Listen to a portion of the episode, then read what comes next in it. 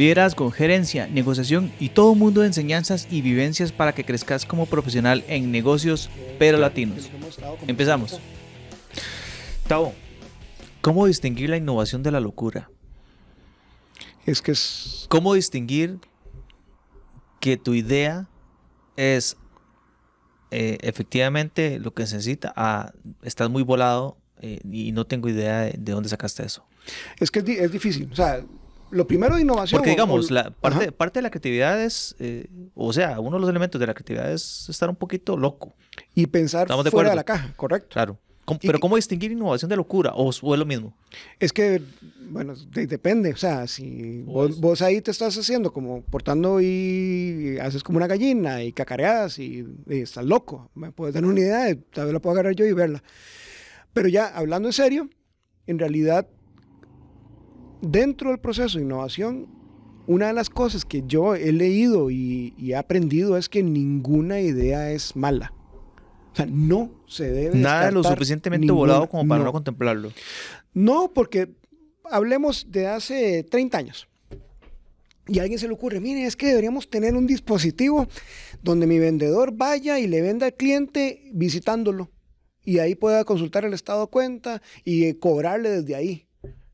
De decir, a alguien se le ocurrió en algún momento, tal vez, y no la dijo. Pero ahorita estamos vendiendo con tablets o con celulares.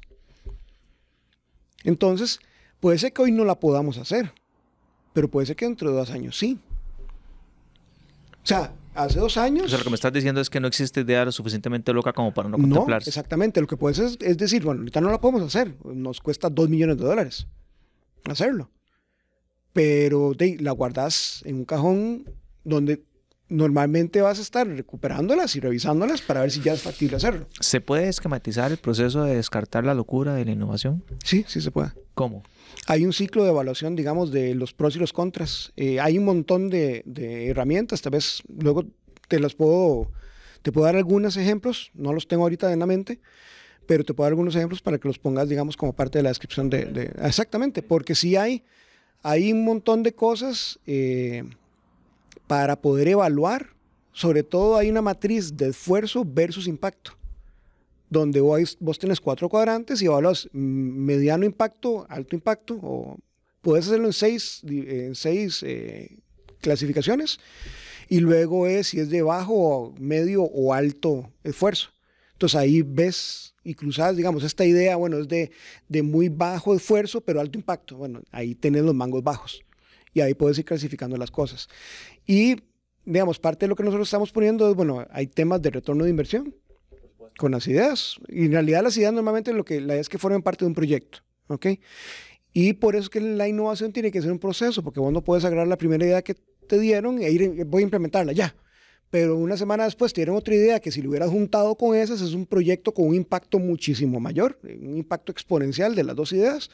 Pero ahora hacer esto cuando hiciste lo otro te cuesta más plata que haberlo hecho junto. Entonces, es por eso que tiene que ser un proceso, porque vos puedes tomar ideas de varias áreas específicas, diferentes, de conta, contra ventas, contra el área de organización, eh, perdón, de seguridad ocupacional, las juntas y sale un proyecto. Y ese proyecto, la idea es montarlo en un prototipo y medirlo. Que eso es importante. Vos, si no medís lo que hablamos inicialmente de experiencia y no medís innovación, mata los proyectos. Ok. Hablando de proyectos, los proyectos están eh, por naturaleza constituidos de deadlines o eh, puntos o fechas destino de etapas. Las, los deadlines eh, potencian la innovación o más bien la, la, la cortan la innovación. ¿Qué piensas de eso? Es que finalmente, cuando ya vos tenés un proyecto, tenés que ejecutarlo. Y tenés que ejecutarlo bajo una, una- un proceso igual. O sea, como te mencioné, que se hable de un proceso de innovación no te corta la creatividad. Porque el ingrediente del proceso de innovación son todas las ideas. Pero cuando ya vas a implementar algo y vas a establecer un prototipo, que es lo que normalmente se recomienda cuando vas a hacer un cambio, Es decir, Eh, llega un momento en donde la creatividad hay que ya- ordenar. o sea, pasó un momento en donde ya. Y luego ahora sí, ejecutemos Exacto, sobre ahora eso que se decía. Y hay que ir midiendo lo que está pasando. Y puede ser que esa medición salgan nuevas ideas, porque ya, ya lo ves en el piso, lo que quieres hacer es, "Mm, aquí falta algo. Y la idea es que son equipos interdisciplinarios. O sea, que si vos estás innovando un proceso de venta de pinturas, que no sea solo los pintores los que están ahí, sino que venga alguien de afuera. Y es que eso es lo que se nos olvida a veces. O sea, porque es importante que todo el mundo opine, porque yo puedo opinar del área que no es mía, porque yo lo veo con ojos distintos. Sí, de la misma forma que no puedes tener eh, en un equipo de 10 personas 10 creativos por, o, o 10 personas que no son creativas. Tenés que encontrar alguna mezcla que, que haga que eso funcione. ¿De acuerdo? Tavo, Elon Musk, en una entrevista a, eh, le preguntaron, porque Elon Musk está metido en un montón de cosas, desde cuestiones espaciales y ahora con Twitter está vuelto loco. Él solito. Sí, él, solito se enreda. Pues, pusiste un mal ejemplo para mí. vamos, vamos, vamos. En, en una de, de, las tantas entrevistas que él hace, porque él es muy mediático, por supuesto, le preguntaron eh, cómo es ser Elon Musk. ¿Cómo es dentro de la cabeza de Elon Musk ser? Porque es una persona que, que, es innovadora por naturaleza, es una persona que tiene un, eh, tiene un torrente de ideas eh, incontrolable en algunos momentos. Entonces él le respondió al entrevistador, usted no quiere ser yo. A usted no le gustaría ser yo dentro de mi cabeza, por todas las cosas que pasan y que están pasando todo, en todo momento. Y pienso que una persona que es, está muy dada a la innovación y a la creatividad tiene un torrente de ideas que están siendo, eh, que le llegan en cualquier momento y en cualquier lugar. Eh, pero como líder de un proyecto de innovación como el que estás, eh, teniendo personas de una naturaleza similar a la de Elon Musk, pues es una persona única, pero digamos, una persona de esa naturaleza, ¿cuáles son las herramientas o, de qué manera podemos encauzar ese torrente para, para lograr los objetivos que, que andamos buscando? Sin cortar, sin coartar su, eh, su capacidad de crear y, que realmente es necesario para, para el proyecto. Creo que hoy, hoy por hoy no pasa eso. O sea, no tienes un montón de gente con un montón de, ideas, un torrente no, claro, No, no son, son los menos, por supuesto. Es correcto. Pero si le encontrás a la persona... Tendría que ver cómo lo... Cómo, hay, alguien igualito, Elon Musk. Elon Musk, lo que hago es le, enseño la puerta y lo mando ¿Cuál es, tu, cuál, es tu, ¿Cuál es tu observación sobre Elon Musk? Aprovechemos. O sea, de ese, ese personaje no lo soporto yo. ¿Por qué? Porque esa respuesta es de un ególatra, no es de un innovador, para mí. Y lo otro es que si lees un poco más de la gente que no es Elon Musk, vas a saber que no todas las ideas han sido de él. Hay un, hay un montón que sí. Y que tenga Twitter donde lo tienen no es de un innovador, realmente. O sea, yo sé que lo agarró ya perdiendo dinero y un montón de cosas, pero la forma en que lo hizo es de un ególatra, no es de un líder, no es de un realmente un innovador del proceso. Este, es, podría ser complicado, o sea, y en algún momento puede ser que esa persona... Eh, o que te tengas que dar cuenta vos de que, de que necesitas ayuda para manejar eso. O sea, yo, yo ¿Has, soy tenido líder la, de innovación. ¿Has tenido la oportunidad de, tener a alguien en tu cargo que tenga un perfil por ahí? No, ahorita, o sea, por ahora no. Ok. ¿Es necesario alguien así para potenciar el equipo? Es necesario más bien, puede ser que sí, pero finalmente si andas buscando un, proceso cultural de que no dependas de que esa persona sea la que eh, procese todo, digamos, o que se le ocurran todas las ideas, necesitas trabajar en los que no son así. Más bien necesitas trabajar en los que son callados y en los que en algún momento son observadores, pero no dicen las cosas. ese contador que vos dijiste. Porque puede ser que tengas uno en un millón de esas personas y que tengas la suerte que te llegue a tu organización, pero tenés, si tenés 300 personas dentro de la empresa, tenés 300 personas fuentes de ideas que son clientes de otras empresas, que son clientes de tu competencia, cuyas familias en algún momento tienen, son clientes. No sé si me explico, familia directa, consanguínea, o puede ser familia alrededor, primos y tíos. Si esa persona en algún momento en una reunión familiar dice, mire, es que fulanito de unidad en la empresa ah, mira, yo he visto alguien de allá que vos ni siquiera en algún momento pensaste que te iba a dar unidad, llega a través de esa persona. Porque al final de cuentas, si creas ese caldo de cultivo, va a jalar otras ideas y va, va a generar la confianza suficiente en la gente de que las cosas que está diciendo cuentan. Y volvemos al punto inicial de lo, de, lo que hablamos de cómo nos, nos, nos educan, de, que al final de cuentas en algún momento nos cortan ese niño que, que somos. O sea, parte de lo que me ha pasado a mí es que yo sigo siendo el, carajillo que desarmaba los relojes de mi abuela y le tenía que estar comprando relojes, o yo quería saber cómo funcionaba la cuerda y reventaba la cuerda o que desarmaba los juguetes que le regalaban, o desarmaba la grabadora que le regalaban para ver qué tenía por dentro. Y todo el mundo me criticaba, pero cuando era adolescente todo el mundo quería que le regalara las planchas, que le revisara la grabadora. Y ya después te dijeron, dedícate a otra cosa porque eso no te va a dar nada. No, cuando yo decidí estudiar, yo quería estudiar electrónica.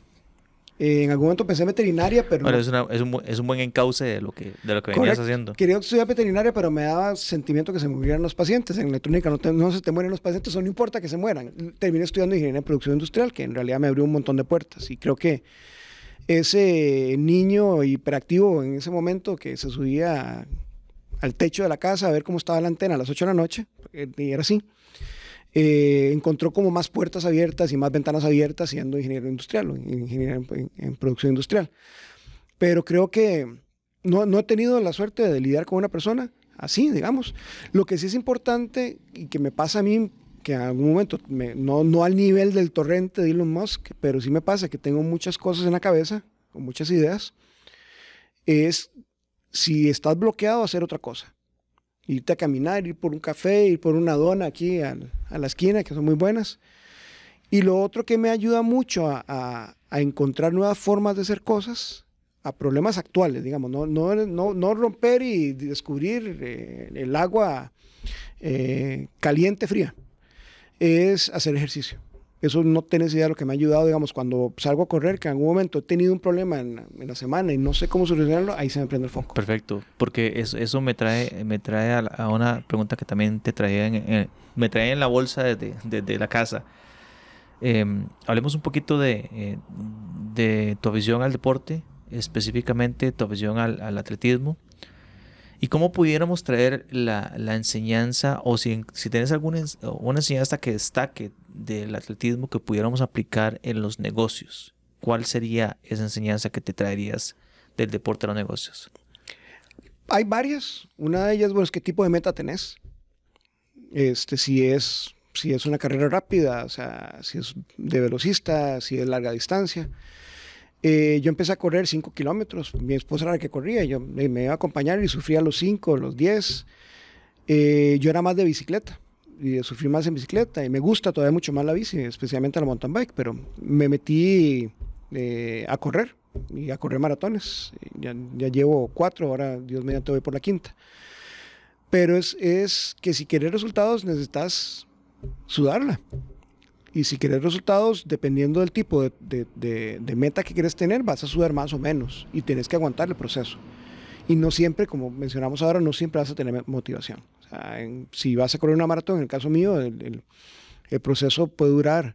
Yo he estado corriendo desde, desde enero porque me, me he lesionado el año pasado eso, es, eso es otra cosa. hay que ser sensatos en algún momento con las metas. Yo corrí tres maratones en 11 meses. Solo para tener perspectiva, Gustavo, en ese sentido, ¿cuánto tiempo necesitas de preparación para una maratón? Si ya has corrido antes, es un proceso de, realmente el proceso son unos cinco meses, tres meses. Si, meses. si estás de cero, como yo. Si estás de cero, yo te diría que corrieras primero una media y te metieras en un proceso de entrenamiento para una media maratón. Y si no has corrido media maratón o 10 kilómetros antes, bueno, hacer primero 10. Eh, el proceso involucra a un experto, alguien, un coach, alguien que te guíe, o varios. En, un caso, bueno, alguien que te guíe en el sentido de qué, de qué proyectos, eh, de qué perdón, planes de entrenamiento vas a hacer, qué tipo de entrenamiento durante qué días. Digamos, yo corro tres veces a la semana. Ahorita me voy a meter una cuarta a partir de ahora, porque la, la, maratón es en diciembre. Entonces voy a correr un 35 minutos un lunes. Obedecer a esa persona. Claro, porque tu cuerpo es, es una máquina, pero es una máquina que tenés que saber cómo, cómo, ¿Cómo, administrarla? cómo, administrarla. Cómo no reventarla. Porque no sos, no sos vos el que sabe cómo hacerlo exactamente. No por, no por ser tu cuerpo, es, sos vos el, el, el más idóneo para decir cómo administrarlo. Correcto. Y creo que eso es otra enseñanza que podemos traslapar hacia los negocios. Es decir, muchas veces, eh, por ejemplo, en el caso de las pymes, que, que es, un, es, un, sector que, que, también atendemos en cuanto a asesorías, eh, yo lo que siento es que creemos que por ser el negocio nuestro, eh, podemos, llegar, hacer todo. podemos llegar a la solución de todo simplemente tirándonos a la calle. tal vez sí, pero te puede tardar más años y mucho más dinero el, el, hecho de no buscar a alguien que te ayude a administrar ese cuerpo, que en este caso es el negocio, en, en, el área de mercadeo, de, servicio cliente o de finanzas o de gestión.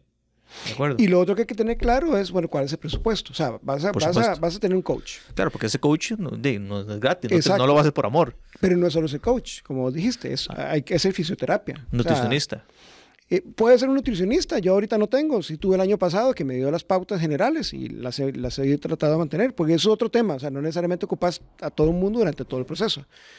Yo me hago masajes de descarga cada 15 días. Eh, y ya es, es religioso. ¿Ok? Eh, pero también tienes los, los geles que vas a consumir o los hidratantes que vas a consumir. Eh, hay un tema, la comida sí es importante en algún momento, que no te vas a comer un churrasco el viernes antes de hacer un fondo de 25 o 30 kilómetros, o antes de la maratón, eso no lo vas a hacer. Y lo otro es que cuando haces negocios no probes nada que no hayas practicado antes. es lo mismo, en el día de la carrera no probes un gel nuevo, no probes comer nada nuevo, no te metas una pastilla nueva de nada. O sea, hacer todo lo que has estado entrenando. Y una cosa importante es confiar en el proceso. Porque si no te va a dar ansiedad. que esto, es, es un mensaje para el imperactivo. Y sobre todo en materia de gestión. Si tenés un líder que es imperactivo, aunque hayan ensayado mil veces cómo atender al cliente, trayendo eso, esa historia aquí en los negocios, si ese día que abrieron las puertas eh, de acero se le ocurrió otra manera y comienza a mandar correos porque le parece que, que hay que cambiar el ritmo. en ese momento. Claro, eh, no, no funciona así. No funciona así porque la gente necesita, la mayor parte de la gente necesita un método, un método entrenado para que las cosas salgan. Correcto. puedes cambiarlo. Y, eso, es, eso, eso es importante lo que mencionaste. Pero puedes cambiarlo en algún momento, pero eventualmente. Y lo entrenás ese cambio. O lo probás con un prototipo, volviendo a innovación, lo probás con algo que, que, en una pyme se puede hacer, o sea, obviamente no, no, no hay que hablar de, cosas muy grandes, pero probarlo con, si, si, vendes tres o cuatro tipos de productos, bueno, probarlo con uno de los productos, a ver si va a funcionar. Claro, y, creo que uno de los grandes problemas que, que, existe en las personas que están comenzando el camino al liderazgo es que en el momento que se le ocurre una nueva idea, quieren implantarlo y eso confunde a la gente, porque no, no le das el tiempo a lo que, de lo que ya se viene haciendo, ver si funciona o no recopilar el dato y poderlo ver uh, cómo se puede ajustar. Si no, si no simplemente se te ocurre que la, la idea es hoy, mandas un correo y, y, pretendes que todo el mundo cambie de, de, de, chip. de marcha, uh -huh. eh, trayéndolo el, el, concepto del sí, ciclismo. El clutch, no metes eh, clutch nada, eh, claro, cambiar de marcha en medio de la cuesta. Es correcto. Y eso pasa, digamos, en todo el proceso de atletismo pasa eso. O sea, lo que te digo confiar en el proceso es que vas a llegar a la carrera y ya lo hiciste. Claro. Ya hiciste el a trabajo. Como, a como salga el método, es, ah, es el ya, que, que, hay que hacer. Y, y, obviamente confiar en uno mismo. ¿Por qué? Porque hay, hay un tema interesante. Ahí está la gente como Kipchoge, que es el, el, el keniano este que ha roto el récord, digamos, el, que tiene el récord de maratón, que dura, no dura todavía menos de dos horas, pero tarde o temprano va a romper esa barrera. Y uno cree que ese es el MAE que más esfuerzo hace. Pero no, hay gente que dura siete horas, seis horas. O sea, imagínate a alguien corriendo o trotando durante seis horas para terminar una maratón, 42 kilómetros. O sea, en el medio todo el mundo hace su esfuerzo. Eso, es otra cosa importante que no hay que perder de vista. O sea, que no porque yo dure un minuto menos, un minuto más, soy menos o más que los demás. Porque yo estoy, yo estoy luchando contra, contra mí mismo.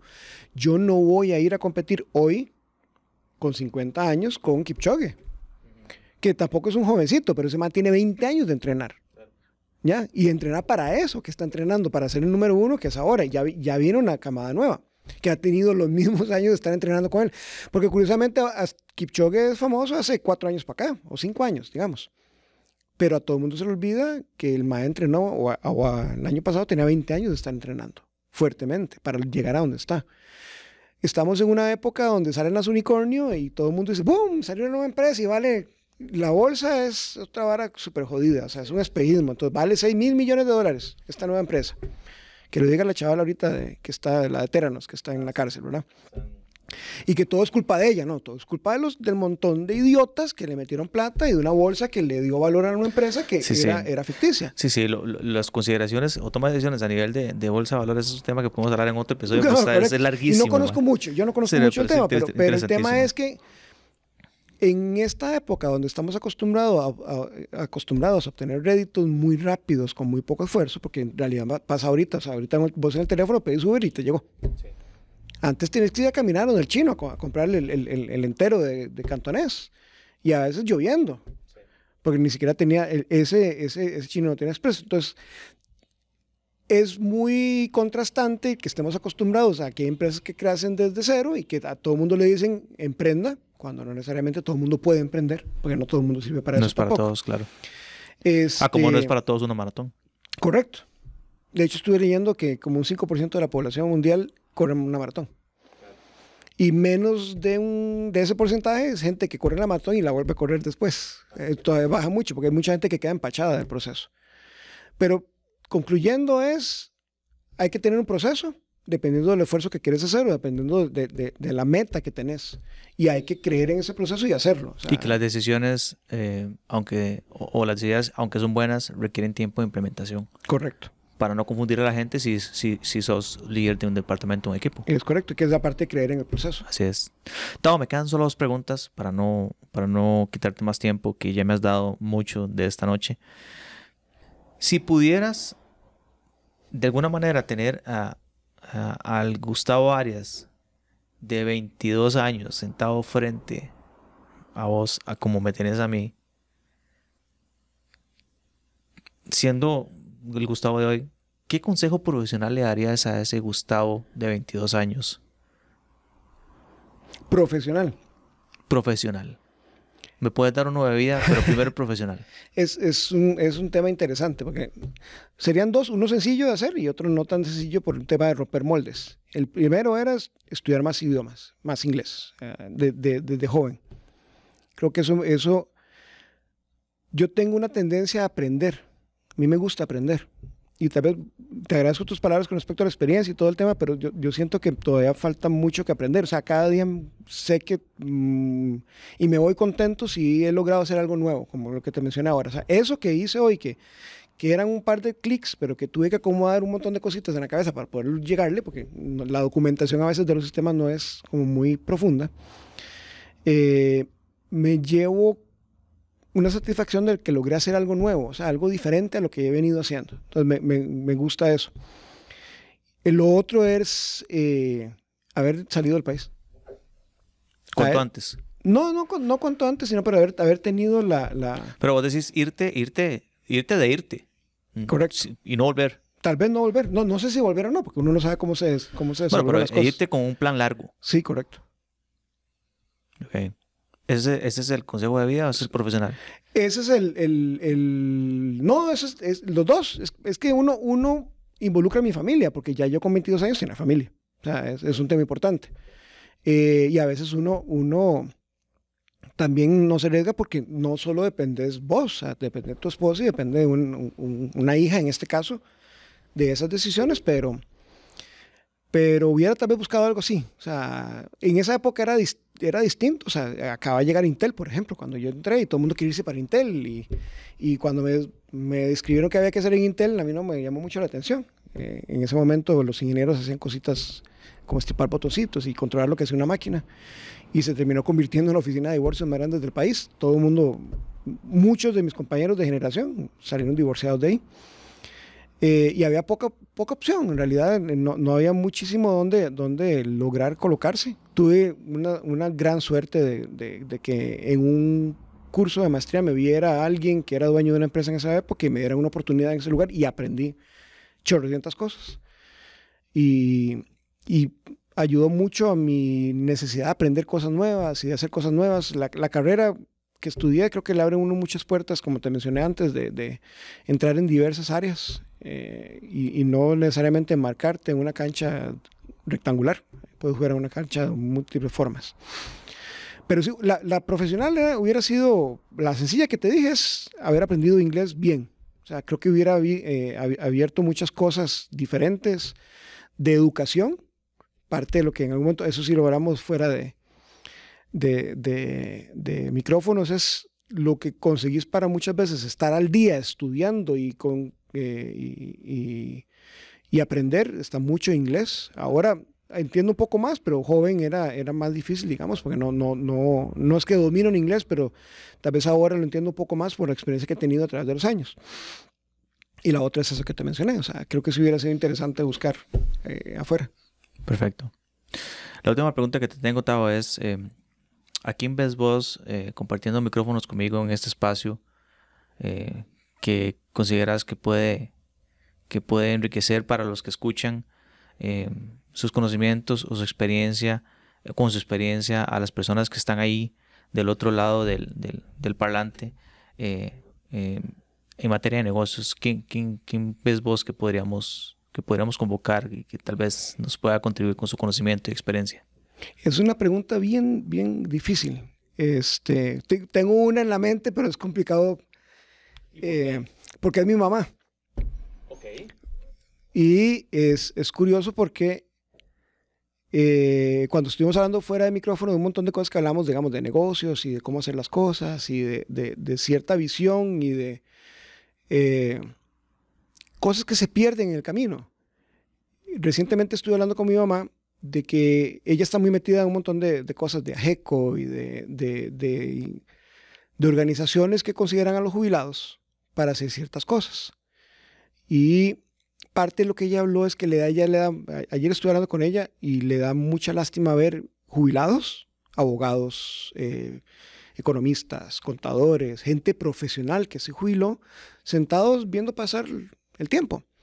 Cuando puede ser que esa gente pueda aportar a las nuevas generaciones o a las generaciones actuales con su conocimiento. ¿Y por qué consideras que es complicado tenerla aquí? No sé, porque a de cuenta estoy sesgando, estoy sesgando la, la, la, respuesta. Ok, bueno, ponga, eh, ¿tenés alguno? En el caso de... yo, encantado, yo encantado de tener a tu mamá. Me encantaría, si ella así lo tiene bien. Sí, sí, lo, y, podemos, y, podría ser ahí me luego. Encantaría, podría ser la primera mujer que tengo los micrófonos. Ah, ok. Sería un honor. Y en caso de que, de que tengamos oportunidad para una segunda persona, ¿quién sería? Pucha, ahorita, ahorita no tengo así. O sea, sí, sí he pensado, ahora que dijiste mujer, pensé en otra persona que, que, que podría aportarte, que era María Luisa Fabres. Claro. Este, que era la gerente de Autopits, ahora está con otras, eh, otros retos, digamos. Y, y sigue con el tema de rally. Creo que es una persona que le dio una visión este, muy interesante al, y diferente, digamos, como mujer al proceso, de, en el caso de, de, Autopits. Y ahora está dando, como te menciono, en otros lugares. Creo que es importante la visión que tuvo ella y lo que ella eh, aporta, digamos, como profesional. Eh, antes de ella estuvo el famoso Oscar eh, Sánchez. O sea, estoy hablando de gente, digamos, que estaba en organización que eh, he mantenido más, más eh, cerca.